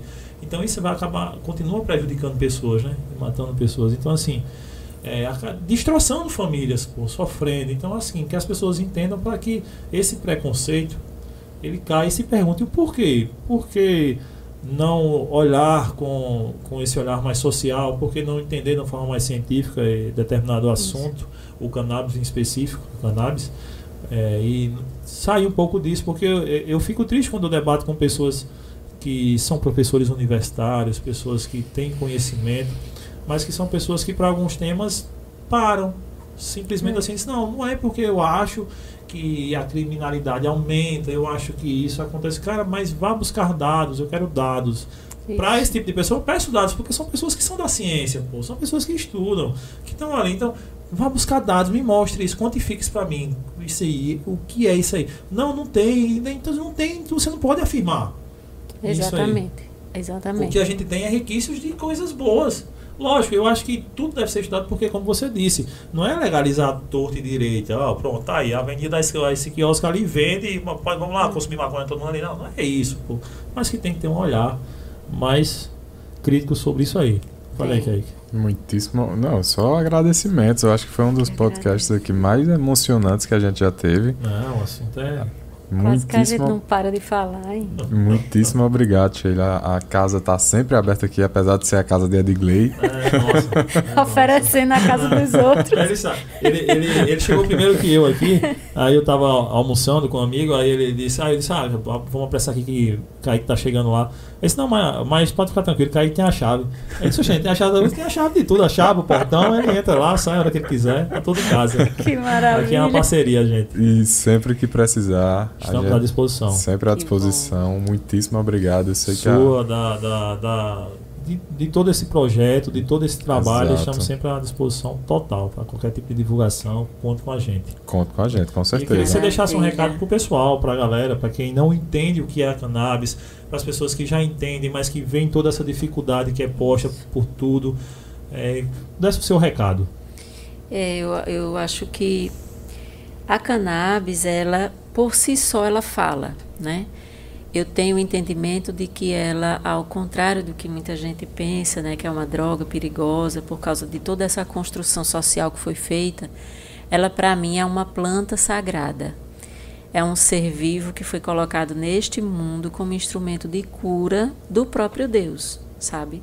E que a gente, como a gente já fez com outras coisas, né, que Deus criou, a gente desvirtua muitas vezes, a gente não sabe fazer uso do que Deus disponibiliza para nós na natureza, né? Então, o que eu deixo de recado, né, é que se aproxime, né? Se aproxime, a gente tem o Instagram da Liga Canábica, que é ligacanábica.br. Eu chamo a atenção para o ponto .br, porque alguém criou um Instagram da Liga Canábica que não fomos nós e tem rolando, a gente já tentou é, denunciar, denunciou já, mas não não conseguiu tirar do ar. O nosso é, é ligacanábica.br que tem muita informação, né? Porque eu acho que se você se aproxima, o preconceito ele é filho da ignorância. Se você se aproxima, né? Se você busca conhecer, certamente a sua visão das coisas vai mudar. Eu já fui extremamente preconceituosa com relação a isso. Eu já tive pavor de, de imaginar que um filho meu pudesse um dia fumar maconha. Eu já estive nesse lugar e precisei de uma dor particular para sair desse lugar e descobrir esse mundo, né, de possibilidades de cura que é essa planta sagrada. Então, se tem dúvida, se quer saber, se acha que realmente é perigosa, é uma droga pesada, vá procurar, vá se informar. Chegue junto da liga, né? Mande um direct que a gente interage, porque é importante que a gente conheça, que a gente tenha é, relação com aquilo com o qual a gente está condenando, né? Uhum. Se eu condeno olhando só de fora, né? Eu não estou ali convivendo. E, sim, no, para o Brasil, né? Não só com relação a isso, eu acho que tem nos faltado muito empatia, se colocar no lugar do outro, né? Tentar olhar o mundo a partir do olhar do outro que né, ponto de vista, todo ponto de vista é a vista de um ponto, né? Isso, isso, isso. Mas aí a gente sair, se mover, fazer esse Brasil ser o que ele é, né? Um Brasil de pessoas amorosas, solidárias. Desculpa. E eu queria muito agradecer a vocês a oportunidade, né, de passar essa tarde tão boa aqui conversando dizer que a gente também está lá à disposição. Também, se vocês souberem de alguém que precise, né, Kaique, tem muitos, muitos, muitas crianças lá. A gente tem tido muitas crianças que têm ficado muito bem com os nossos olhos. E se alguma mãe, algum pai quiser conversar, a gente está à disposição. E também, né, como eu disse, são mais de 200 doenças. Se você está aí, cada dia chega uma. Que, é, ontem eu atendi uma paciente que tem uma síndrome que eu nem sabia que existia, síndrome da pessoa rígida não sabia, é, já, já, né? Então assim são patologias de, que as pessoas têm sofrido muito e que pode estar ali pertinho de você, né? A melhora e conte com a gente, com a liga. Obrigada demais. Estamos juntos e vamos embora fazer essa revolução do bem, né? Amém. Esse Brasil que está precisando. É, com certeza. Pô, obrigadão. Sheila, mais uma vez. Obrigado, galera, por ter ficado com a gente aqui. Para você que vai ouvir, que vai ver depois esse vídeo, que vai ouvir no Spotify, enfim. Aqui no YouTube tem a descrição da, dos nossos Instagrams, da, do Cash Arretado, do Keio Kaique, do Sheila, da Liga Canábica, tá tudo. ligacanábica.br. Tá no link, tá na descrição do vídeo, então você vê, ouvir esse podcast em algum lugar. Indica para as pessoas também para que conheçam esse trabalho da Liga, para que conheçam esse trabalho, para que conheçam tudo isso de uma forma técnica, né, Kaique? Aí, Com certeza. Do, do, do termo, técnico, técnico né? né? Mas que você se aprofunde e para que a gente quebre um pouquinho algumas barreiras que nos impedem de crescer. Muito, de viver. E né? muitíssimo obrigado. Se inscreva no canal, Sim, deixe seu comentário. Se gostou, compartilha com os, com os amigos. amigos. Se não gostou, manda para os inimigos. É, exatamente. E assim a gente vai. E se lembre, viu, que as melhores coisas do mundo não são coisas. Valeu, gente. Até a próxima. Tchauzinho. Tchau, tchau, pessoal. Tchau, tchau.